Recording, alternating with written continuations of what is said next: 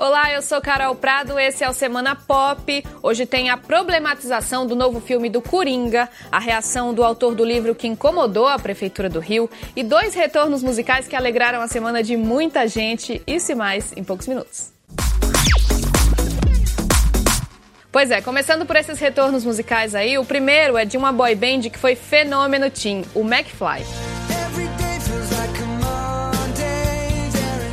Eles já não são mais aqueles jovenzinhos de antigamente, mesmo assim já começaram a arrancar um monte de suspiros pelo reencontro. Por enquanto, só um show foi anunciado em Londres em novembro. Um dos integrantes, o Tom Fletcher, disse também que eles vão lançar uma música por semana até esse show, mas não dá para saber ainda quando essa maratona vai começar. Pra gente só resta mandar aquele velho pedido, né? Please come to Brazil. Mas quem é moderno aí vai gostar mesmo é da volta do Cansei de Ser Sexy. Esse grupo foi queridinho de toda a galera descolada nos já muito antigos anos pré-2010 e fez muito sucesso também fora do Brasil.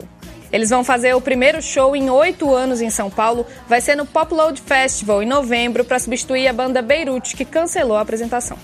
O último disco do Cansei de Ser Sexy saiu em 2013. Depois disso, a vocalista icônica Love Fox fez uma pausa na música e chegou a se isolar na Amazônia para se dedicar à pintura.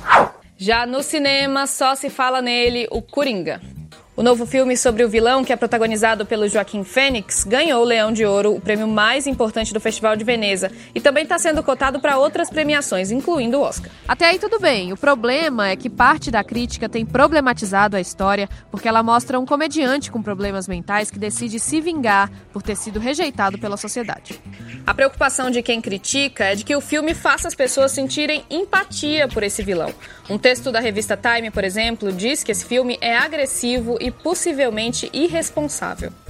Bom, para tirar nossas próprias conclusões, a gente vai ter que esperar a estreia, tá marcada para outubro. E no fim de semana passado, a gente acompanhou ações da Prefeitura do Rio contra um romance gráfico que estava à venda na Bienal do Livro. O nome é Vingadores, a Cruzada das Crianças, e ele mostra um beijo entre dois personagens homens. Aí nessa semana, o autor do livro, o britânico Jim Chung, comentou o caso. Ele disse que deveria contratar o prefeito do Rio, Marcelo Crivella, para promover o próximo livro dele. Isso porque, numa reviravolta, depois da prefeitura mandar recolher o livro da Bienal, ele esgotou em menos de uma hora nos estandes. Aí, depois disso, o youtuber Felipe Neto comprou mais de 14 mil livros com temática LGBT na Bienal e distribuiu para o público de graça.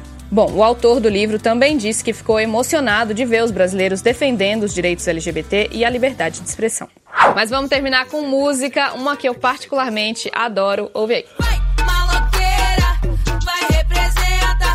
O nome é Maloqueira, da Ludmilla e do MC Lan. E não sou só eu que gosto, não, viu? Pelo visto, a Rihanna também é fã.